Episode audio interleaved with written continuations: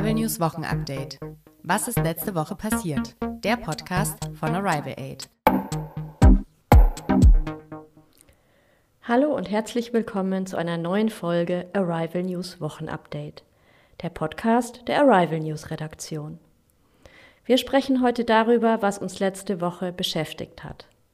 Mein Name ist Sarah und mir gegenüber sitzt meine Kollegin Jenny. Hallo. Heute reden wir über den neuen Namen von Facebook, die UN-Klimakonferenz in Glasgow, die neuen Corona-Regeln in Bayern und die Digitalisierung in Deutschland. Neuer Name für Facebook. Der Konzern Facebook hat einen neuen Namen. Er heißt jetzt Meta. Der Gründer von Facebook, Mark Zuckerberg, möchte dem Unternehmen eine neue Identität geben. Deswegen hat er den Namen geändert. Mark Zuckerberg möchte ein Metaversum schaffen. Das bedeutet, dass die Menschen im Metaversum ein virtuelles Leben führen. Die Facebook-App behält ihren Namen. Auch bei WhatsApp und Instagram wird sich nichts ändern. Aber es gibt trotzdem eine Neuerung bei der Facebook-App. Die Gesichtserkennung wird nämlich abgeschafft. Sie wurde im Jahr 2010 eingeführt. Wenn man ein Foto oder ein Video auf Facebook hochlädt, erkennt die App die Menschen auf dem Foto oder in dem Video. Problematisch ist diese Funktion, weil sie personenbezogene Daten nutzt.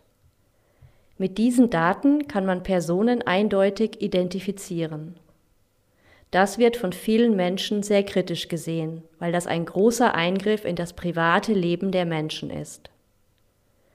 Facebook hat angekündigt, dass gespeicherte Daten von mehr als einer Milliarde Menschen gelöscht werden. Wann das passieren soll, hat Facebook aber nicht gesagt. Die UN-Klimakonferenz.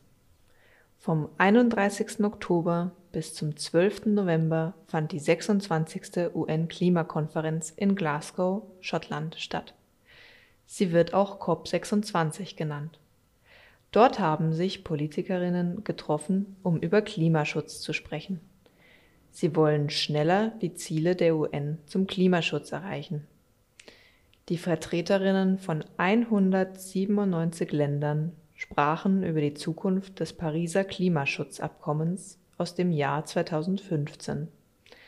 Das ist ein Vertrag, der die Erwärmung der Erde auf 1,5 Grad begrenzen soll. Expertinnen warnen aber, dass die Erde sich fast doppelt so stark erwärmen wird. Sie haben gesagt, dass diese Konferenz die letzte Chance ist, um unsere Welt zu retten. Kritikerinnen sagen aber, dass die Politikerinnen nur reden und keine Entscheidungen treffen. Es gab viele Proteste vor der Konferenz. Die Klimaaktivistin Greta Thunberg sagte, dass die Klimakonferenz versagt hat.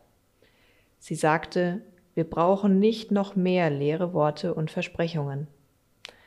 Umweltaktivistinnen weisen immer wieder darauf hin, dass besonders die Regierungen von reichen Ländern ihre Versprechen in der Vergangenheit oft nicht gehalten haben. Es ist nötig, den Ausstoß von CO2-Gasen stark zu verringern, um die Ziele der UN zum Klimaschutz noch zu erreichen. Besonders reiche Länder sind die Länder, die viel für den Klimaschutz tun müssten. In der Vergangenheit ist aber nur sehr wenig passiert. Neue Corona-Regeln in Bayern. Die Corona-Lage hat sich in den letzten Tagen in Bayern sehr verschlechtert. Deshalb hat der bayerische Ministerpräsident Markus Söder die Corona-Regeln verschärft. Seit dem 6. November gelten diese neue Regeln. Wenn auf den Intensivstationen insgesamt mehr als 450 Betten mit Corona-Patienten, Patientinnen belegt sind, ist die Corona-Ampel gelb. Das heißt, man muss wieder eine FFP2-Maske tragen. Ungeimpfte müssen in Restaurants, Hotels oder bei Veranstaltungen einen negativen PCR-Test vorzeigen. Wenn man in einen Club, eine Diskothek oder ein Bordell gehen möchte, muss man geimpft oder genesen sein. Es gilt also 2G.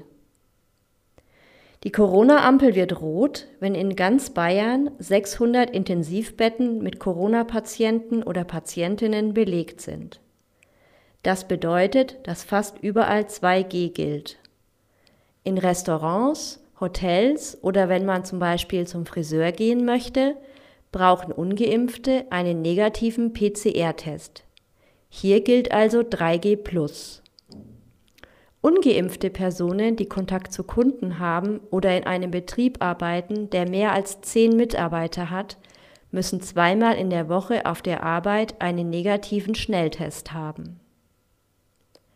Es gibt Hoffnung für die Zukunft.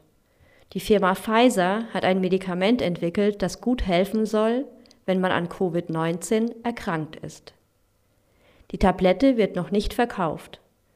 Wahrscheinlich wird es bald noch mehr Medikamente geben. Digitalisierung. Durch Covid-19 ist auch die Digitalisierung wichtiger geworden. Digitalisierung ist der digitale Wandel der Gesellschaft und der Wirtschaft. Es ist der Wechsel von analogen Technologien hin zu digitalen Technologien. Das ist zum Beispiel, wenn in Büros Informationen nicht mehr auf Papier geschrieben werden, sondern nur noch digital im Computer gespeichert werden. Immer mehr Menschen arbeiten im Homeoffice. Sie gehen nicht mehr jeden Tag ins Büro, um zu arbeiten. Das geht nicht in jedem Beruf. Aber während der Pandemie war es für viele Menschen eine gute Möglichkeit, um sicher von zu Hause aus weiterarbeiten zu können. Allgemein ist die Digitalisierung in Deutschland noch nicht sehr gut. Es gibt Länder in Europa, die viel bessere Möglichkeiten in diesem Bereich haben. Finnland, Schweden und Dänemark sind sehr gut in der Digitalisierung. Auch die USA und Australien liegen weit vorne. Deutschland ist eher in der hinteren Mitte. Wie gut ein Land bei der Digitalisierung ist, kann man an verschiedenen Dingen sehen.